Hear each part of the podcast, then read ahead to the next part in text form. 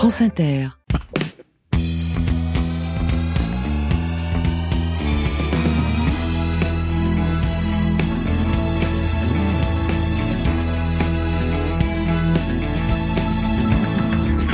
Bonjour à toutes et à tous, soyez les bienvenus dans Grand Mabouface. Et ce matin, quelques livres jeunesse à faire lire aux enfants et aux ados. Des livres qui instruisent les enfants, bien évidemment, qui les font rêver, qui les divertissent, mais des livres choisis également en raison de leur qualité littéraire et artistique à part entière, comme le défend l'une de nos invités, Raphaël Bott. Pour elle, ce que la littérature apporte aux enfants est à la fois difficile à nommer et irremplaçable. Nous nous attarderons également ce matin sur les divers de plaisir de la lecture. La lecture aussi addictive que les écrans, c'est le pari ce matin de Grand Bien vous fasse en compagnie de nos expertes et experts. Nous verrons également quels sont les genres de romans qui plaisent aux ados en ce moment. Et vous dites-nous quels livres ensorcellent vos enfants et vos ados. Ils ont le droit de nous appeler au standard et sur WhatsApp au 01 45 24 7000 sur l'appli France Inter et sur la page Facebook de Grand Bien vous fasse. Bonjour Ganel Boulet. Bonjour. Complètement essoufflé. Quand est-ce qu'on fait une émission sur le RERC Sur les retards du RERC. Vous me rappelez, euh, Claude, dans le club des 5 euh, d'Enid Blyton. Il y a un faux air quand même. Ah, d'accord. Et, et c'est flatteur. Ah, c'est gentil. Quel est le menu de votre chronique, euh, Ma vie de parent Euh, la vie de parent, eh bien moi je vais... j'ai même pas fait mon intro. Ma vie de parent. Non, c'est pas un scoop, mais aujourd'hui on va essayer de revenir sur le plus grand ennemi de la lecture actuellement, à savoir l'écran. Évidemment, bienvenue dans Grand Ma vous fasse, la vie quotidienne mode d'emploi. France Inter. À lire et Béi, grand bien vous fasse. Les 7 Marie d'Evelyne Hugo a un chef-d'œuvre. Vraiment, merci en fait TikTok de me l'avoir fait découvrir. C'est une pépite. Les tout, je suis devenue jolie? Bon, bah voilà, la petite romance pour débuter, ça a 14 ans, ça passe comme une lettre à la poste. Donc voilà, moi je l'ai acheté en seconde main sur Vinted, mais du coup comme vous pouvez le voir, j'ai extrêmement aimé. C'est un coup de cœur. Stream Sailor, ça c'est de la bombe en boîte de 12. J'ai adoré, c'est un univers de pirates, c'est trop trop bien. Vous voyez les gens qui font la trend où ils font défiler les pages d'un livre comme ça, là c'est beau, c'est mignon, mais où ils ferment pas le livre, ce qui fait qu'on ne voit pas de quel livre il parle. Ou alors, j'ai déjà vu une meuf qui faisait une recommandation en dansant et tout, on voyait pas le titre, elle bougeait trop. Danse si tu veux toi, mais bouge pas le nez frère, comment tu veux qu'on voit Des jeunes qui donnent envie aux ados de lire sur TikTok et en studio. euh, Ils ne sont plus ados, ils ne sont pas forcément sur TikTok, mais ils vont tout de même vous conseiller de bons livres pour votre progéniture. Bonjour Edwige Chirouter. Bonjour Vous êtes euh, professeur euh, en philosophie de l'éducation à l'université de Nantes, vous êtes titulaire de la chaire UNESCO, pratique de la philosophie avec les enfants, une base éducative pour le dialogue interculturel et la transformation sociale, et vous enseignez également à l'Institut national supérieur du professorat et de l'éducation. Bonjour Maxime Massol. Bonjour. Habitué de cette émission comme Edwige Chirouter, vous êtes libraire jeunesse à Chantelivre à Paris. Bonjour Carole Fogarassi. Bonjour Ali. Vous êtes le fondateur de Nabook. Euh, Nabook, c'est un peu le Netflix de la littérature jeunesse qui vise à transformer le temps des écrans des 7-14 ans en un temps de lecture, c'est ça? Oui. Dites-nous le principe de Nabook. Bah, qui vise, euh, on en parlera dans la chronique, à faire des écrans un allié de la lecture et, et pas un ennemi. Bonjour Raphaël Bott. Bonjour. Vous êtes euh, journaliste et vous écrivez notamment dans Télérama. Vous avez publié avec Sophie van der Linden 100 grands livres pour les petits chez Gronde. Alors, dans l'introduction de votre livre, vous rappelez qu'il est nécessaire de considérer la littérature jeunesse bah, comme des œuvres artistiques ou littéraires à, à part entière. J'adore votre question. euh, bah oui, c'est peut-être, euh, ça vous paraît peut-être une évidence. Moi, j'ai l'impression que il faut le redire. Moi, en tous les cas, c'est le moteur, la manière dont j'appro- j'approche euh, mon métier, ma façon de parler de la littérature jeunesse. Et j'insiste, j'insiste sur ce mot-là de littérature. Pour moi, c'est c'est une, c'est une évidence. C'est pas un genre la littérature jeunesse. C'est une littérature dans laquelle il y a tous les genres. On Euh, insiste voilà. un peu trop, pour vous, peut-être, sur l'aspect éducatif, entre guillemets, de la littérature jeunesse? Bah, j'espère qu'on le fait de moins en moins. Voilà, il y a, y a- y a, ça en fait, ça en fait partie. Faut pas, voilà, mais c'est pas, c'est pas son rôle. on- C'est pas son unique rôle. C'est pas non plus. euh, oh, J'ai l'impression de, de dire des, des grosses banalités, mais c'est pas non plus de faire la morale. C'est pas non plus de. Ça veut pas dire que c'est. euh, pas moral, mais voilà, en tous les cas, pour moi, voilà, ça a le même rôle que, enfin, c'est la littérature, donc la question est, c'est une bonne question, mais elle se pose pas. Maxime Massol Oui, tout à fait. Bah, on l'a, on l'avait déjà dit dans une émission précédente, mais euh, la littérature sert à la fois euh, bah, pour apprendre des choses. C'est un reflet du monde, de la vie, donc c'est en termes de représentation, c'est Mm. important. Euh, Il y a aussi l'aspect plaisir Mm. qu'on a souvent mis en avant ici et qu'on continuera euh, effectivement à mettre en avant parce que c'est ça qui donne envie de lire. Et euh, surtout, c'est une grande diversité. Et euh, je- juste, du coup, je rebondissais avec Clémentine Beauvais qui disait que c'était euh, la littérature jeunesse. En fait, euh, il faudrait accepter l'existence d'une littérature d'excellence dont les adultes ne sont pas les destinataires privilégiés. Et pour le coup, je trouve que c'est chouette de dire ça comme ça parce que ça montre que c'est un monde euh, qui appartient aux enfants, aux ados et euh, qui les emmène vers quelque chose qui leur est proprement destiné. Edwige Cherouter. Oui, euh, les enfants, les ados et aussi les adultes. Aussi. Moi, j'aimerais bien qu'on arrête de dire de jeunesse. Il faudrait dire aussi pour la jeunesse, parce que ça ouvre en fait le, le lectorat. Et je pense qu'on est beaucoup de parents à avoir pris tellement de plaisir à lire du Claude Ponty, à lire euh, des Tommy Ungerer, et puis après de les avoir accompagnés dans des lectures de romans, de BD, etc. Donc arrêtons de dire de jeunesse, disons aussi pour la jeunesse, et puis ça lui donne euh, bah, une noblesse en fait et une grandeur euh, qui est euh, qui est vraiment une littérature, comme la littérature aussi pour adultes. Il n'y a pas de différence de nature entre euh, des ouvrages qui seraient aussi destinés pour les enfants et pour les autres. C'est une littérature qui est un immense lieu où on peut trouver plein de choses. Euh, on peut se divertir, euh, on peut réfléchir, on peut s'amuser, on peut faire plein de choses dans ce domaine-là. Mais c'est la littérature.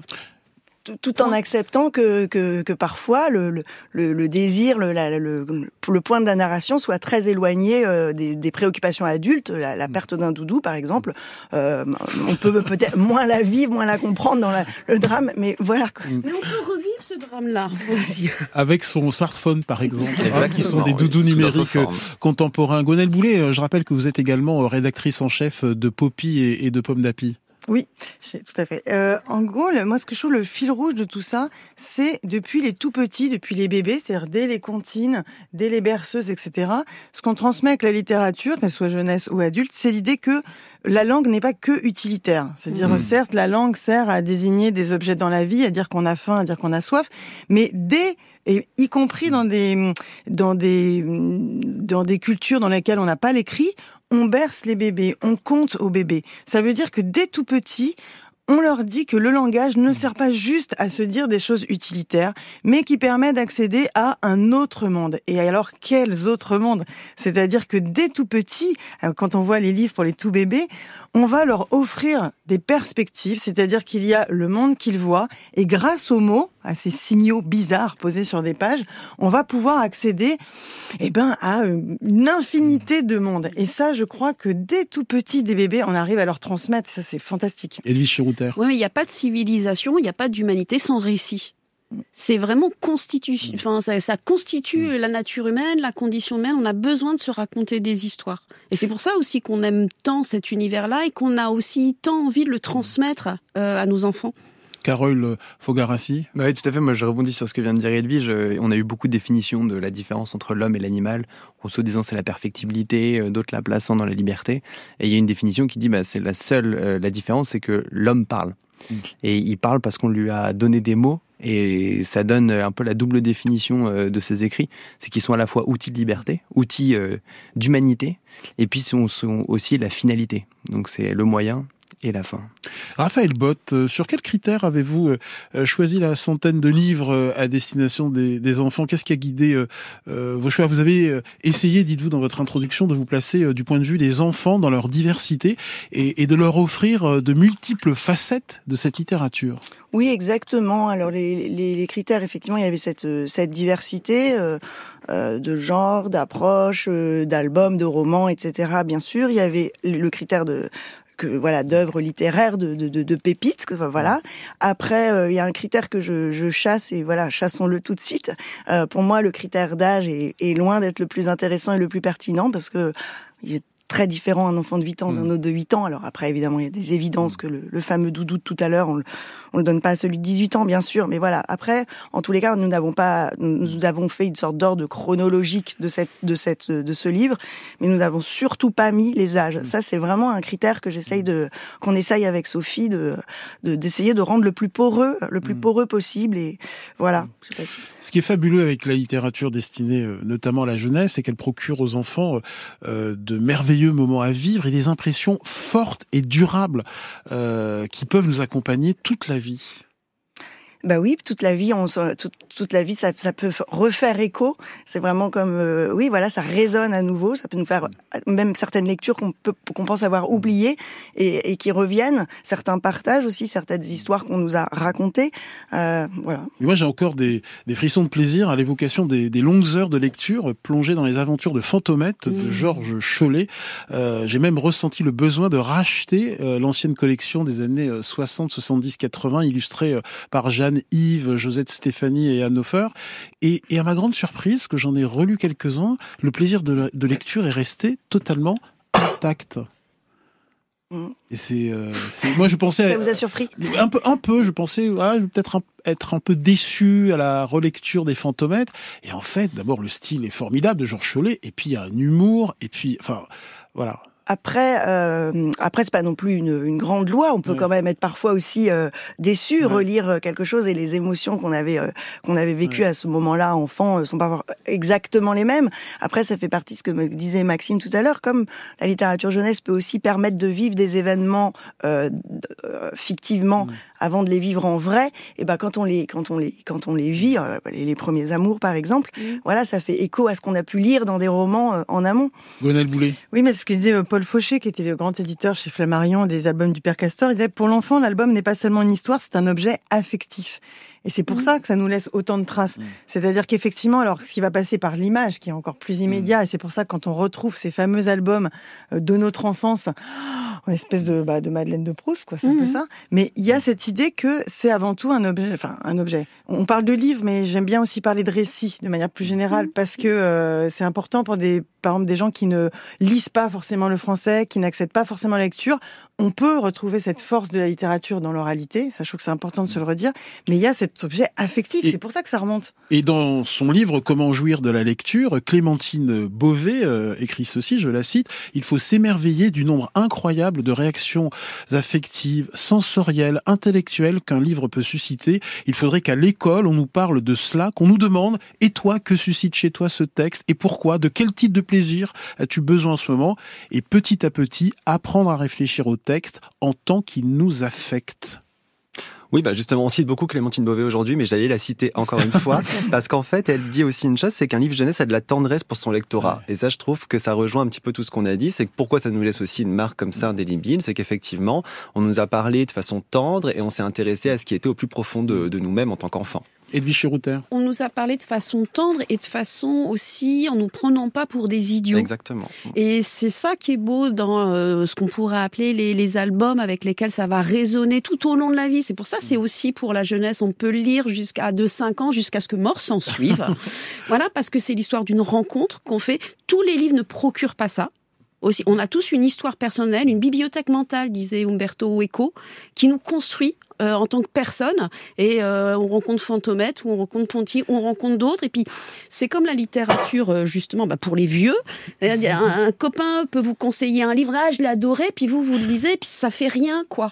C'est des rencontres, c'est comme une histoire d'amour aussi, ces rencontres-là. Edwige Router, ne me dites pas que vous n'aimiez pas Fantomette. Mais j'adorais ah. Fantomette. moi, c'était Alice Détective. Ah oui, et je les ai pas Caroline Keane. Hmm. Je les ai pas relus, je ne sais pas si ça résonnerait encore. Mais en tout cas, c'était un, un, un, grand, un grand moment d'identification à ces héroïnes qui étaient des aventurières, qui étaient, euh, enfin, qui ont beaucoup marqué mon adolescence. Raphaël Bott. Et je voulais ajouter aussi que cette notion de plaisir, elle va pas non plus sans déplaisir et que quelquefois le fait d'être heurté, euh, un peu chahuté, euh, gêné par un livre, par un roman, quand on a 8-9 ans, ça, ça, ça peut rester un grand moment de lecture après, exactement de notre rapport, nous, en tant qu'adultes, avec nos lectures.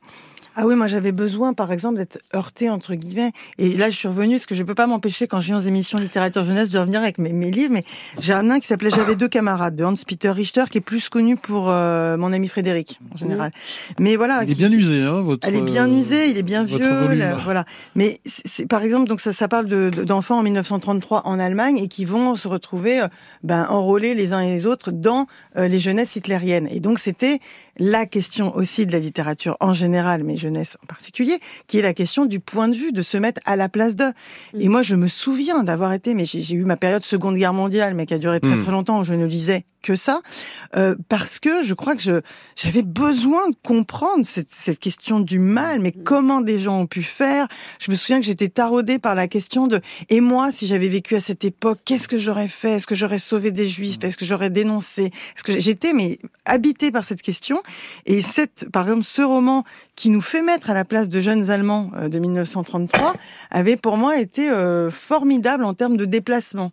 J'avais euh, deux camarades, Dans euh, Peter Richter, et c'était à l'époque, hein, c'est votre vieil exemplaire au livre de poche, euh, Maxime Massol. Oui, je confirme. À la librairie euh, chez Chante Livre, on a vraiment beaucoup d'enfants qui demandent des livres dans des contextes mmh. historiques euh, divers et variés. Mais la Seconde Guerre mondiale reste mmh. quand même effectivement un thème qui les touche beaucoup et très tôt. Mmh. Et c'est parfois difficile, bien évidemment, de trouver des livres adaptés pour parler de ça. Mais c'est quelque chose qui effectivement remue. Et donc, oui, il n'y a pas que le plaisir, il y a aussi, comme tu dis, le déplaisir. Et on peut recommander L'ami retrouvé de, de Fred Ullmann. Inconnu à cette adresse. Dans cette période. tiens, Maxime Massol, dans votre votre librairie euh, parisienne, quels sont les genres de livres qui plaisent aux adolescents euh, euh, qui viennent vous voir Quels sont les, les genres qui se vendent le plus?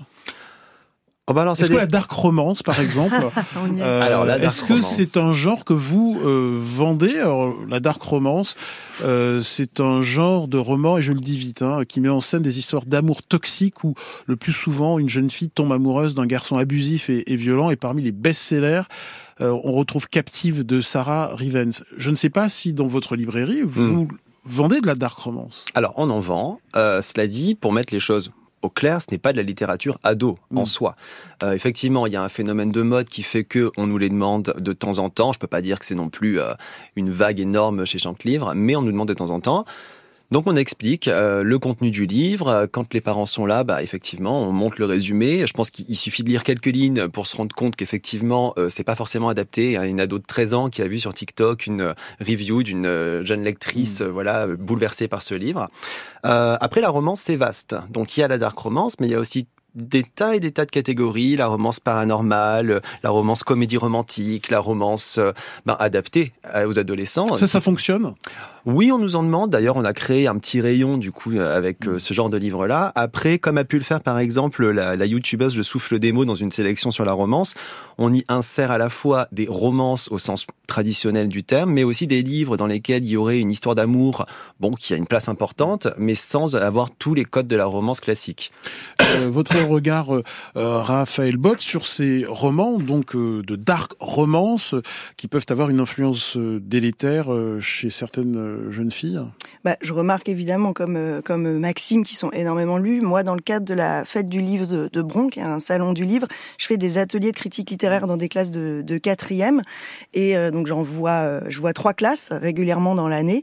Et sur, donc, ils ont 13 ans, elles sont, elles sont assez jeunes. Et les filles, bah, il y en a quand même vraiment énormément. Ça prend énormément de place. Donc, moi, frontalement, je leur dis pas c'est mal, c'est complètement, mmh. enfin voilà, c'est complètement idiot comme posture. Et en revanche, on essaye quand même, voilà, d'en parler. Euh, je, moi, ce que je déplore un peu, c'est la place que ça prend. Mais comme tout phénomène de mode, voilà, ça, ça, ça empêche une, une, une forme de, de, diversité, de curiosité. Euh, quelque part, moi aussi, je me pose des questions. Je sais pas si ça, si ça habitue, si ça, si ça crée vraiment le plaisir de lecture. J'ai l'impression que ça s'attache à autre chose, que c'est presque plus proche de la série, dans la façon de, de, de, de, le dévorer, quoi. Donc c'est pas, voilà, c'est pas parce qu'on lit euh, des tonnes de, de, romances qu'on rentre en littérature. Voilà.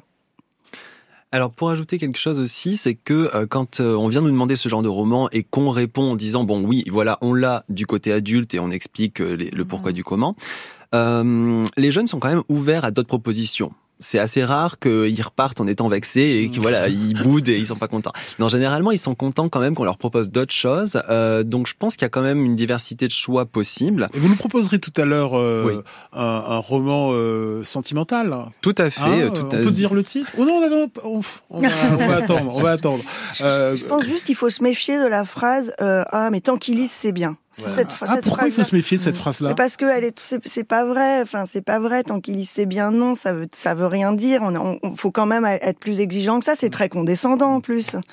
Gwenel Oui, bah, ce qui est intéressant, c'est de se dire que euh, la littérature a toujours été quelque chose dans lequel on va essayer de percer des secrets Donc euh, je pense que tout ce qui est autour de la romance va être de l'ordre de, voilà, on va interroger nos rêveries érotiques, nos pulsions mortifères, etc. La littérature est aussi faite pour ça.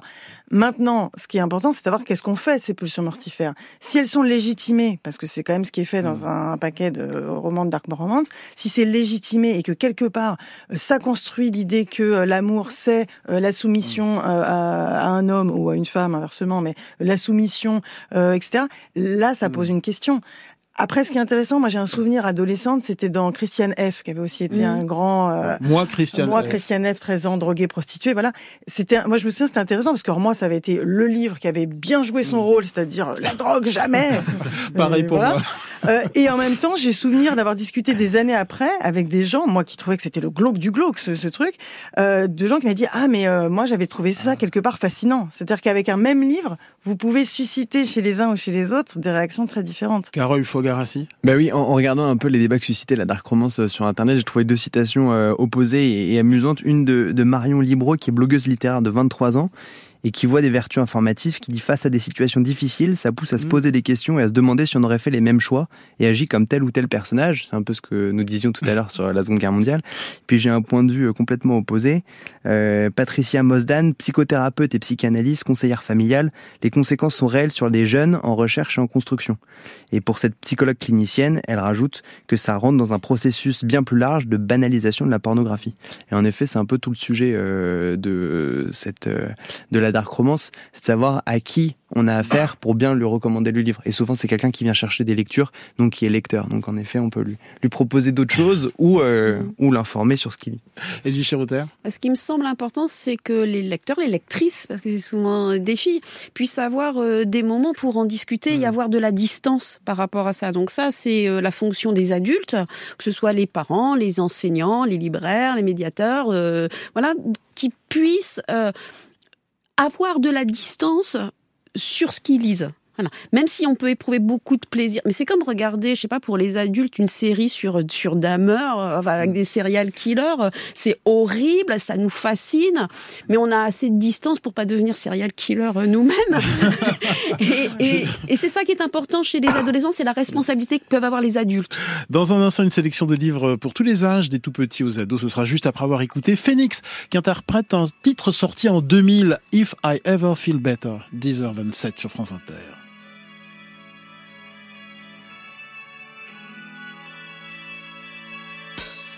They say an end can be a start. Feels like a barbarian still alive. It's like a bad day that never ends. I feel the chaos around me, a thing I don't try to deny. I better learn to accept that there are things in my life I can't control. They say love is nothing but a sore. I don't even know what love is. Too many tears I've had to fold. Don't you know I'm so tired of it all? I have no terror, these spells. Finding out the secret words will tell. Whatever it is, it can be named. There's a part of my world that's fading away.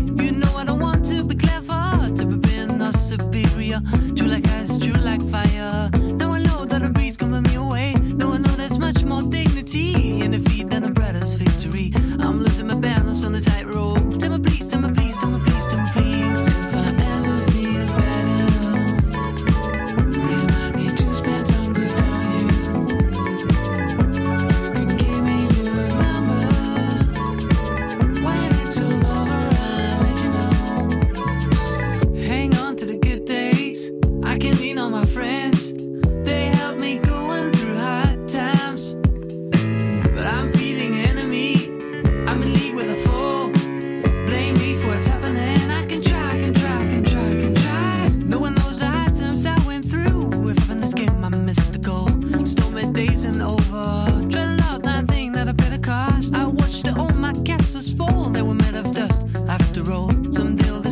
make my love.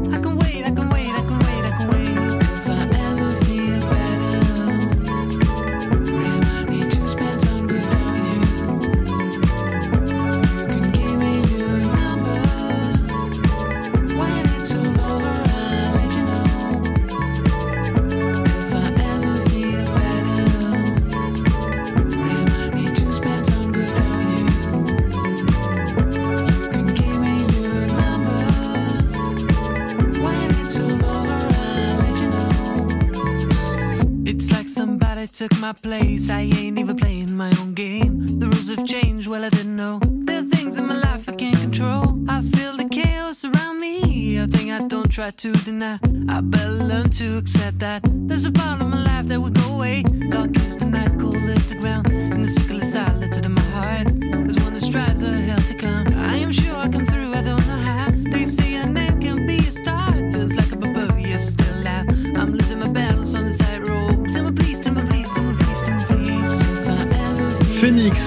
Interprété If I Ever Feel Better.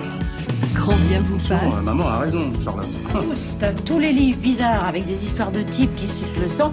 Fini Confisqué À lire EBI, Voilà, Charlotte, ce qu'on fait là, c'est pour ton bien, hein, ma chérie. C'est pas pour t'embêter, c'est pour calmer tes angoisses.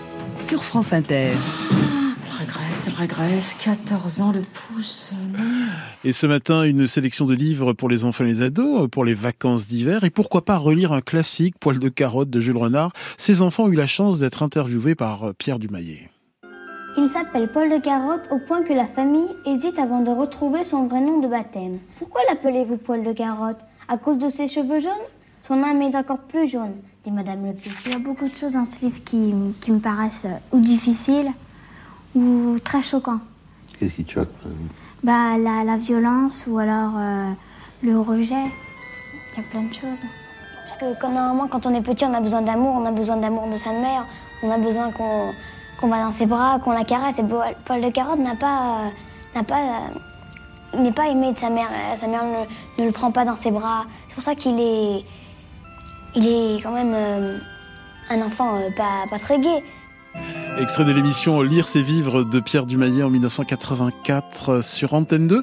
Alors, Edwige Chirouter, euh, je rappelle que vous êtes universitaire, vous conseillez la lecture de La Liberté d'Émilie Boudet et Martine Gasparov. C'est publié chez Belin dans la collection Toute la philo en BD, une série d'albums qui présente de manière simple et ludique les notions essentielles de la philo.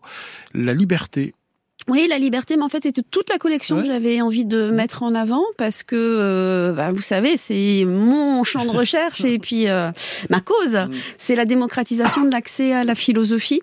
Et donc là, bah, c'est une très belle collection qui a été faite par, euh, écrite euh, donc et illustrée par Martine Kasparov et Émilie Boudet et qui fait tout le programme de terminal sous forme de BD avec une exigence justement en termes de, de concept, mais aussi de d'histoire de la philosophie avec des auteurs. Donc euh, c'est vraiment une collection que je recommande pas seulement pour les lycéens justement, euh, voilà, pour euh, les parents, les enseignants, qui euh, voilà, tout le monde qui a envie de se remettre ou se mettre à, à la philosophie. C'est une collection qui est vraiment extrêmement ludique, intelligente pour euh, pour démocratiser l'accès à la philo. Ça s'appelle euh, Toute la philo euh, en BD. C'est chez Belin et c'est signé euh, Émilie Boudet et Martine Gasparov. Alors Maxime Massol, je rappelle que vous êtes libraire euh, à Paris. Euh, Pourquoi avoir choisi Amour, Amour, Amour de Hunt Margaria? Et c'est publié chez Talent Haut et ça sort, ça sort vendredi. oui, le 16. tout à fait. Euh, c'est pas une dark romance, hein. Alors, amour, pas amour, du tout amour. une dark romance. Euh, pourquoi? Parce que, quoi qu'on en dise, euh, on aime les histoires d'amour. Et euh, quand on va, par exemple, chez Gibert, on peut voir des jeunes ados traîner une heure dans le rayon romance. Donc, il faut leur proposer des choses à lire. Euh, ce roman, donc qui sort le 16, il se compose de trois nouvelles écrites par une toute jeune autrice. Euh, c'est trois variations donc autour du thème de l'amour.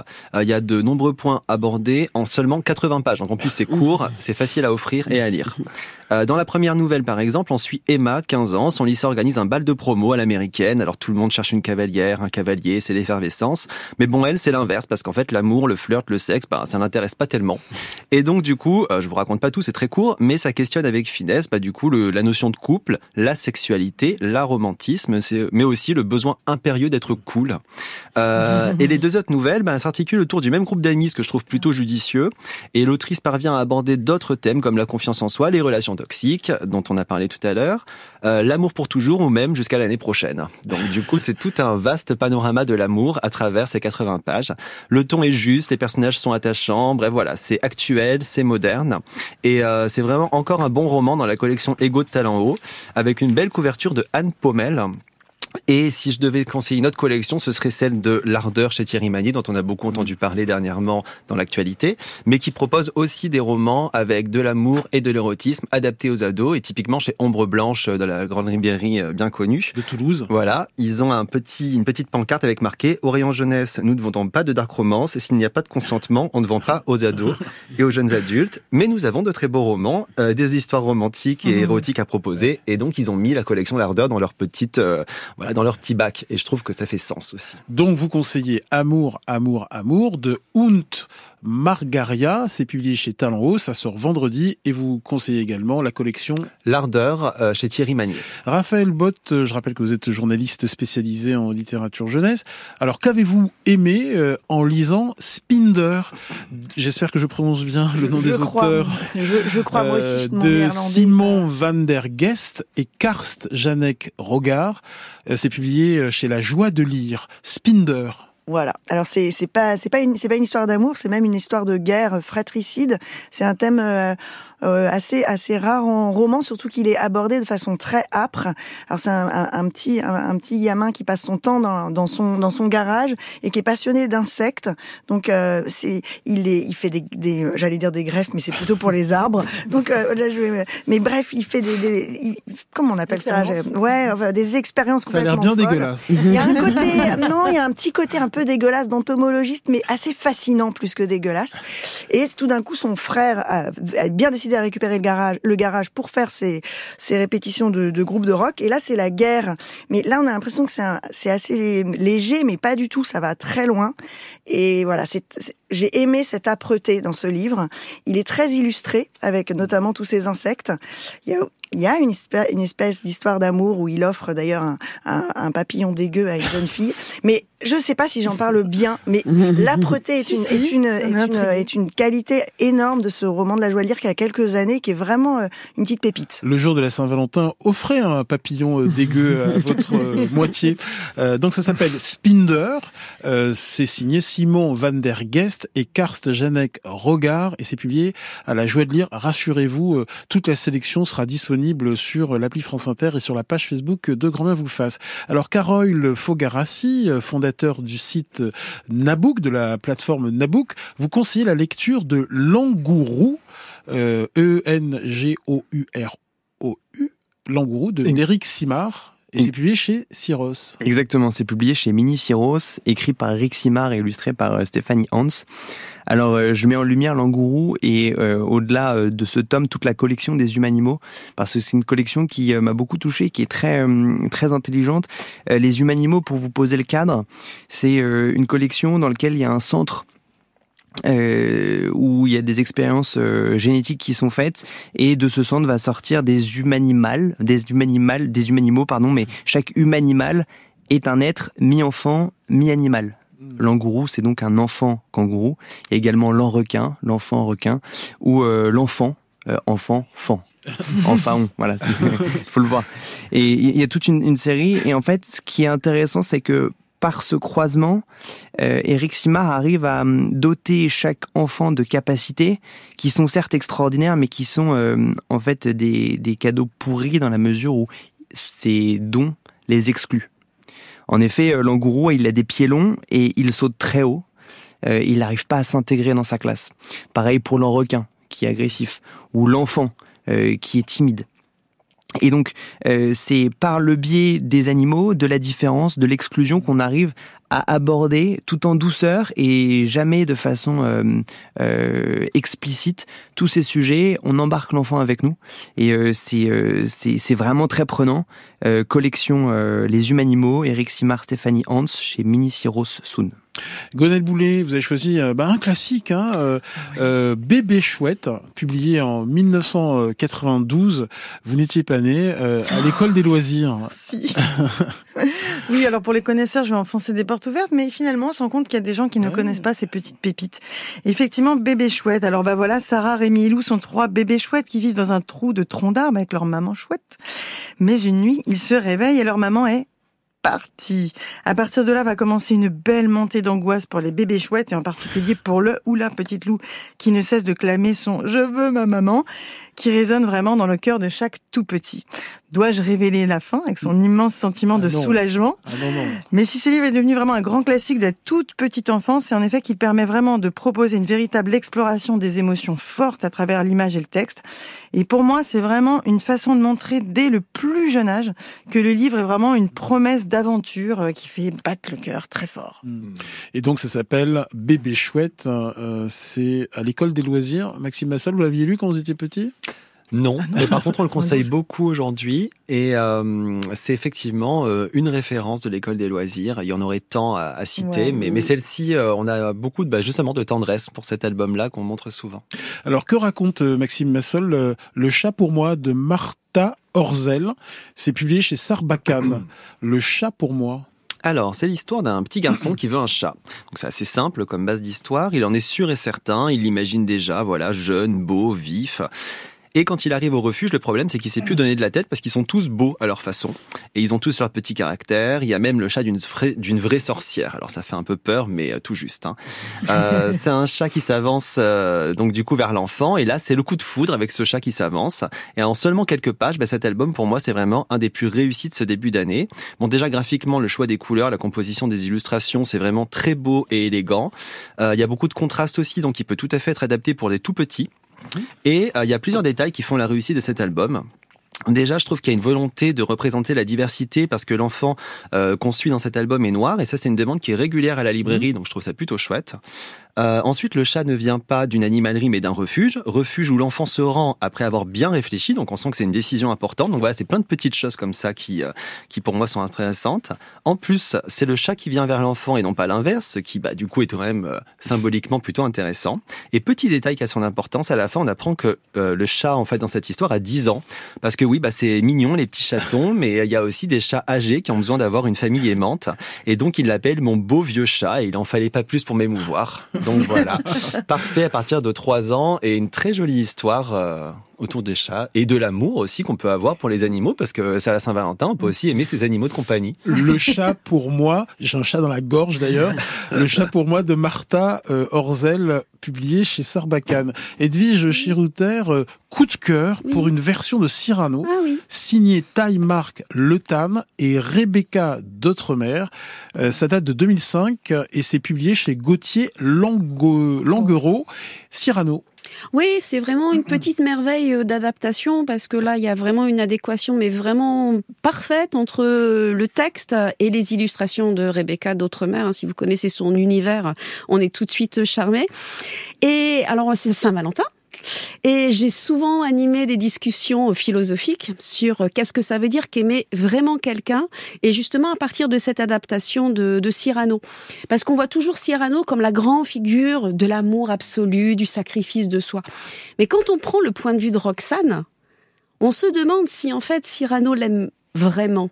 Parce que d'abord, il semble pas être très jaloux, puisqu'il aide son rival à séduire celle qu'il aime. Et ça, par exemple, dans des ateliers philo avec des ados, c'est rédhibitoire.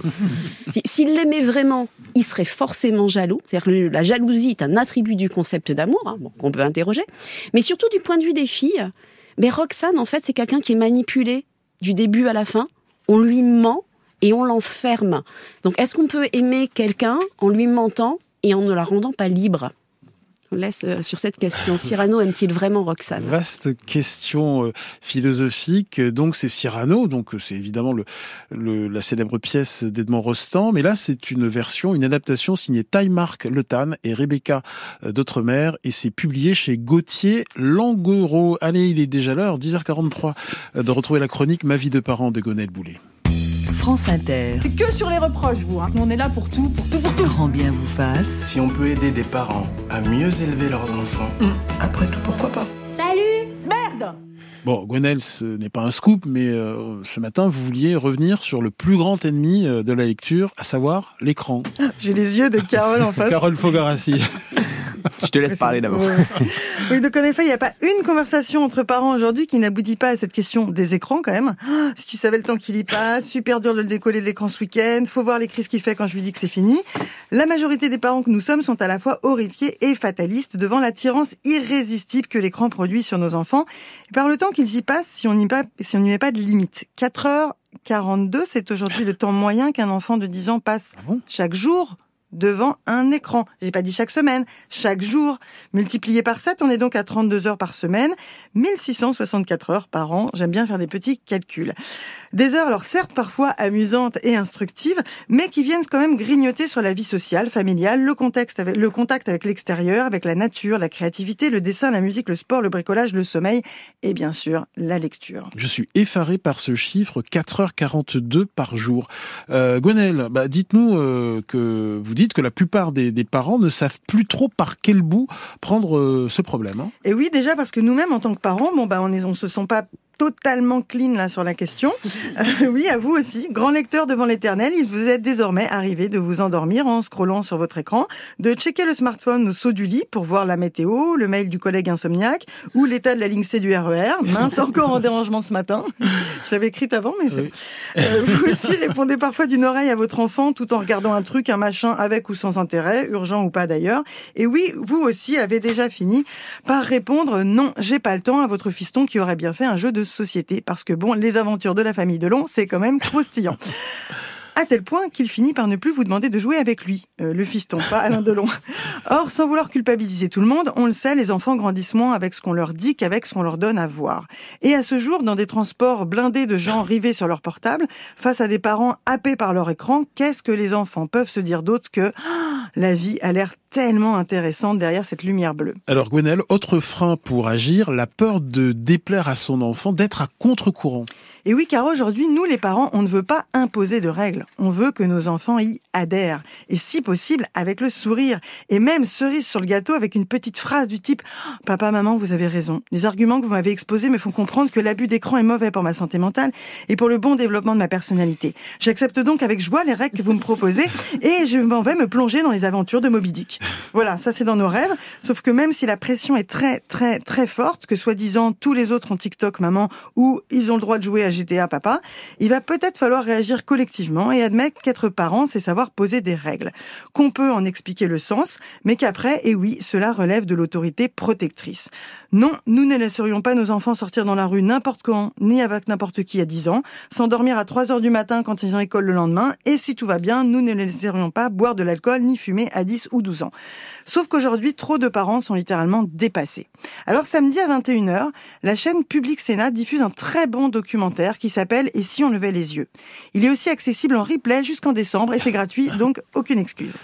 À l'heure où la communauté scientifique débat sur le fait que l'on puisse ou non parler d'addiction en termes cliniques, mais agite quand même le chiffon rouge, ce film donne à voir l'expérience qu'a réalisé Gilles Vernet, un instituteur dans une école publique du 19e arrondissement de Paris, avec sa classe de CM2 autour des Loin du simple constat ou d'une quelconque leçon de morale, ce film nous met sous les yeux une génération d'enfants qui dit avec ses propres mots tout ce que l'écran à haute dose est venu remplacer. La quête d'intériorité, la capacité à se connecter à la nature, le partage de moments en famille et autres, au final leur liberté. C'est un très beau plaidoyer pour qu'enfin ministère, école, parents se décident à agir et à considérer cette question de l'éducation aux écrans comme une véritable question de santé publique. Et c'est paraît-il une, une priorité euh, gouvernementale. Euh, donc euh, ça s'appelle euh, Et si on levait les yeux, c'est diffusé samedi à 21h sur la chaîne Public Sénat et vous pouvez regarder ce documentaire en replay. Et avec vos enfants? Carole Fogarassi, oui. la parole est à la défense. Vous êtes le fondateur de Nabouk. Bah non, mais il n'y a pas de défense parce que je me sens pas accusé. Euh, tout est dans le plaidoyer en fait. Euh, en attendant que les autres se décident. Bah non, on n'attend pas que les autres se décident. On fait quelque chose. Euh, si on veut désintoxiquer les gens, faut pas leur retirer l'alcool. Il faut retirer progressivement la quantité d'alcool un peu tous les jours. Euh, bah, c'est la même chose si on veut désintoxiquer les jeunes et aussi les adultes, hein, mmh. parce que tu l'as dit, c'est pas que les jeunes qui sont en cause, c'est un peu tout l'environnement qui y a autour. Euh, on peut pas les sevrer du jour au lendemain. Enfin, en tout cas, on peut, mais à mon avis, ça marchera pas. Donc nous, notre point, c'est plus de dire, il faut transformer cet écran progressivement. Euh, et l'amener à faire autre chose. Puis la plupart des, des gens qui travaillent, là, tous autour de la table, on utilise des écrans, euh, on utilise des ordinateurs. On, on sait déjà les utiliser à bon escient, euh, pourquoi on serait pas capable de transmettre ce bon usage? Euh, Maxime Massol? Oui, bah, pour rebondir sur les écrans, euh, c'est quand même sur Wattpad que tout a commencé pour Captive, par exemple. Donc, euh, l'écran peut être un vecteur de lecture, ou bien Webtoon, par exemple aussi. Hein. Euh, Raphaël Bott, votre regard? Euh, mon regard, euh, non mais j'ai- pas mal de questions sur sur Nabouk. Je me je, je, je me demandais euh, dans dans quelle mesure? Parce que j'ai l'impression que c'est plein de comme des plein de petits messages. C'est ça, le texte est, est complètement sépa- séparé. c'est ça? Exactement, oui, c'est- Et je voilà, je, je me demandais euh, de, de quelle manière on pouvait euh, vraiment rentrer dans le dans le texte et euh, si vous si quelque part ça n'utilise pas euh, ce qui provoque l'addiction aux écrans pour amener vers cette lecture. Je sais pas si c'est très clair. Euh, bah, si, si, bien sûr. euh, Rappelez juste le principe de, de, de Nabouk. Oui, N- N- Nabook, c'est euh, c'est la, la, la volonté de mettre euh, les récits au format du 21e siècle. Donc, on, on les, on les met en bulle de messagerie, un peu comme dans WhatsApp, et on va les lire sur une plateforme, tablette et téléphone. Euh, ce qui est important, et c'est bon à savoir, le texte n'est pas modifié. Mm. Donc, c'est vraiment le texte original. On n'est pas dans ce que nous disions sur les Martines, les Fantomètres, etc., qui ont été euh, peut-être revisités ou simplifiés, abrégés. Et euh, par ailleurs, euh, on va sérialiser en épisodes courts. Euh, L'histoire à la fin est la même. Simplement, on a développé une durée qui a été étudiée avec des éditeurs et, et des instituteurs et des parents, de manière à ce que ce soit suffisamment long pour que l'intrigue se développe et suffisamment court pour qu'on ait envie de passer à l'épisode d'après. Ma vie de parent de Gonette Boulet à podcaster sur l'appli France Inter dans quelques instants. La suite de notre sélection de livres pour enfants et pour ados à déguster pendant les vacances. Ce sera juste après avoir écouté Arlo Parks qui interprète I'm Sorry.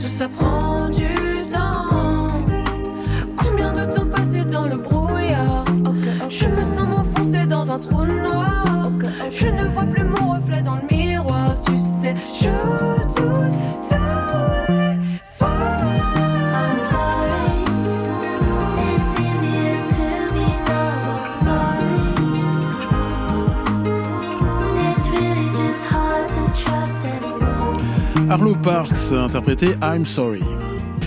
Je te l'ai raconté mille fois l'histoire de la princesse gelée. Allez, maintenant on fait dodo. Grand bien vous fasse. Bonne nuit.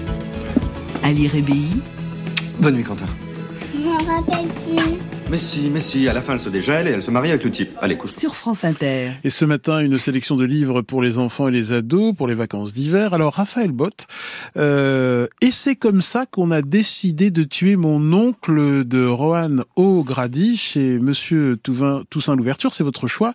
J'espère que ça ne va pas donner euh, de mauvaises idées à mes neveux et nièces. Alors, et c'est- comme ça qu'on a décidé de tuer mon oncle. Ah, je sais pas, est-ce qu'il y a une histoire d'héritage chez vous Pas encore. Euh, c'est subversif ce matin. Oui, j'ai en fait je me, je me suis souvenu de ce livre qui a été que je connaissais pas du tout euh, à l'origine, qui a été réédité par cette maison Toussaint l'ouverture. Il a été publié dans les années 60 euh, à l'origine par une, une une une canadienne, une autrice canadienne que je connaissais pas non plus. Mais euh, voilà. O'Grady. Voilà. Et quand j'ai quand j'ai découvert ce, ce texte, pareil, j'ai trouvé que c'était vraiment un, petit bijou de, littérature. Euh, Barnaby, donc le héros, c'est le, c'est il hérite d'une grande fortune et son oncle lui organise des vacances sur une île. Et là, bah, il se rend compte, il comprend. Il comprend pourquoi il s'est retrouvé là. Il comprend que son oncle euh, veut récupérer l'héritage. Donc lui, il, se dit que la seule solution, bah, c'est de l'éliminer. Voilà. Et il y va euh, franco. Hein, vous verrez. Alors il trouve une alliée, une complice, avec euh, une, une petite euh, une, une, une petite fille qui habite euh, qui habite sur l'île. C'est très drôle. Il y, y a énormément d'ironie et c'est c'est aussi pour ça que j'ai choisi ce livre parce que c'est voilà. Et c'est comme ça qu'on a décidé de tuer mon oncle de Rohan O'Grady et c'est publié dans une très belle maison, euh, Monsieur Toussaint.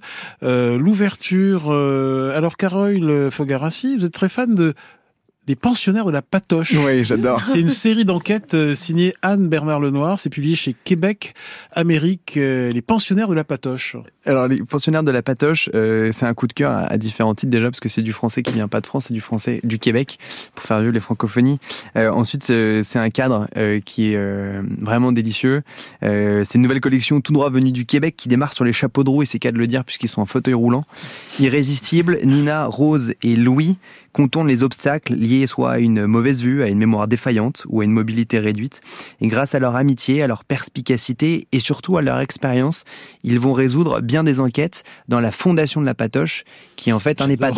J'adore ce titre. Et, et- et- et les pensionnaires de la Patoche, ils sont marrants parce que euh, déjà, euh, c'est aussi un hommage en creux euh, à, tous nos, seniors qui sont euh, en, maison de retraite et à tout le cadre euh, soignant. Et puis, au-delà de ça, c'est aussi montrer qu'il n'y a pas d'âge pour suivre des enquêtes merveilleuses, pour encore, malgré les obstacles, les dépasser et euh, aller finalement au bout de, de son rêve. Les pensionnaires de la patoche, euh, c'est signé Anne Bernard Lenoir et c'est publié chez Québec Amérique. Exactement. Votre choix, Maxime Massol, votre dernier choix? Oui, un petit livre en plus, c'est Celui qui n'aimait pas lire de Michael Olivier. Euh, ça tombe bien pour donner envie de lire aux ados. Euh, juste en deux mots, c'est l'histoire donc de Michael Olivier, qui est un auteur euh, bon très connu en littérature jeunesse, qui dans ce livre qui a été réédité là tout récemment explique que quand il était enfant, bah, il n'avait pas le truc de la lecture en fait, hein, parce qu'on lui a toujours dit que c'était pour ne pas faire de fautes d'orthographe, analyser, décortiquer les textes, etc. Et en fait, c'est venu bien après, d'abord avec le cinéma et ensuite en découvrant les livres dont on s'est servi pour faire certains films. Et je trouve que c'est vraiment un truc super à offrir à des ados qui effectivement bah, sont pas forcément grands lecteurs pour découvrir ce, ce portrait, ce personnage qui peut être assez inspirant. Redonnez le titre. Celui qui n'aimait pas lire de Michael Olivier et c'est chez la Martinière. Euh, votre dernier choix, Guenaël Boulet? Alors rapidement, c'est une sortie aujourd'hui, les sœurs Wickwood, ça pour des ados. Alors si vous aimez la romance entre une fantôme romantique, voilà, il y a deux sœurs, une voleuse en colère, une fantôme romantique, deux sœurs maudites qui sont d'une grande lignée d'occultistes et qui vont partir à l'aventure. Ça sort aujourd'hui. Ça s'appelle comment? Rappelez le titre Les sœurs Wickwood chez Bayard. Euh, Et nous accueillons pour terminer Carole de Cambrai. Bienvenue. Bonjour. Vous allez bien? Très bien, merci. Alors, qu'est-ce que vous conseillez à vos petits-enfants? Eh ben, moi, mes petits-enfants qui habitent le Maroc, tout d'abord, je leur lis une histoire tous les, toutes les semaines. Ça permet de maintenir le lien. C'est Je formidable. le- Ils ont quel je le âge? lis par Sky. Alors, 4 ans et 8 ans. Donc, à 4 ans, on peut toujours lire le même livre. C'est Caillou le pot. Et il sait que je vais lire ça. Il connaît l'histoire par cœur, mais ça fait rien. Par contre, l'enfant de 8 ans veut une histoire différente chaque semaine. Donc je vais à la bibliothèque, l'Odyssée de l'homme, et je, je cherche un livre. Mais c'est pas facile parce que il faut un format spécial parce que je lis l'histoire une fois et la deuxième fois je montre les images. Mais c'est pas facile de trouver un livre qui soit suffisamment euh, petit pour montrer les personnages du Ouais, livre. Parce que vous faites ça sur euh, Skype, hein, c'est ça Skype, oui c'est ça. Ouais, c'est magnifique hein, de garder le lien avec euh, vos petits enfants du du Maroc. Merci beaucoup, euh, Carole, euh, de nous avoir appelé. Un dernier petit conseil peut-être autour de la table, Edwige Chirouter? Ah oui, moi je veux bien, c'est une pépite, c'est de Nathalie Prince, Saint-Exupéry, du vent dans le cœur, pour ceux qui ont aimé ou pas. D'ailleurs, Le Petit Prince, c'est un livre très très court où elle fait une biographie de Saint-Exupéry. Il a une vie complètement incroyable, hein. c'est un vrai aventurier, c'est un vrai casse-cou. Et en fait, elle relie Le Petit Prince, chaque chapitre du Petit Prince, avec chaque chapitre de la vie de Saint-Exupéry. C'est extrêmement bien écrit, c'est très poignant, donc vraiment précipitez-vous euh, sur Saint-Exupéry, du vent dans le cœur de Nathalie Prince. Et c'est chez Et c'est chez Calypse. Et n'hésitez pas à emprunter euh, tous ces livres hein, dans les bibliothèques euh, et médiathèques municipales. Évidemment, allez également en librairie. Oui. Et dans Euh, les CDI aussi. Et dans les CDI. Et vous pouvez évidemment retrouver euh, toute cette sélection euh, sur l'appli France Inter. Merci beaucoup, Carole Fogarassi euh, de, de la plateforme Nabouk. Merci, Merci. Edwige Chirouter. Merci, Maxime Massol. On peut vous retrouver à la librairie Chantelivre à Paris. Euh, Il y a des réductions pour les auditeurs de Grand Mouffat Non, mais il y a de, de grands sourires et des beaux conseils qui vous attendent. Merci euh. Raphaël Bott. Je conseille 100 grands livres pour les petits. C'est chez Gronde et c'est euh, vous avez écrit ça avec Sophie van der Linden. Et merci également Gwenaël Boulet. On peut lire Poppy et Pomme d'Api. Mais bien sûr, hein. tous les mois, la presse jeunesse, c'est aussi une bonne manière de rentrer dans la littérature. Une émission à podcaster sur euh, l'appli Radio France. Demain, on s'intéresse à la solitude à l'heure des réseaux sociaux.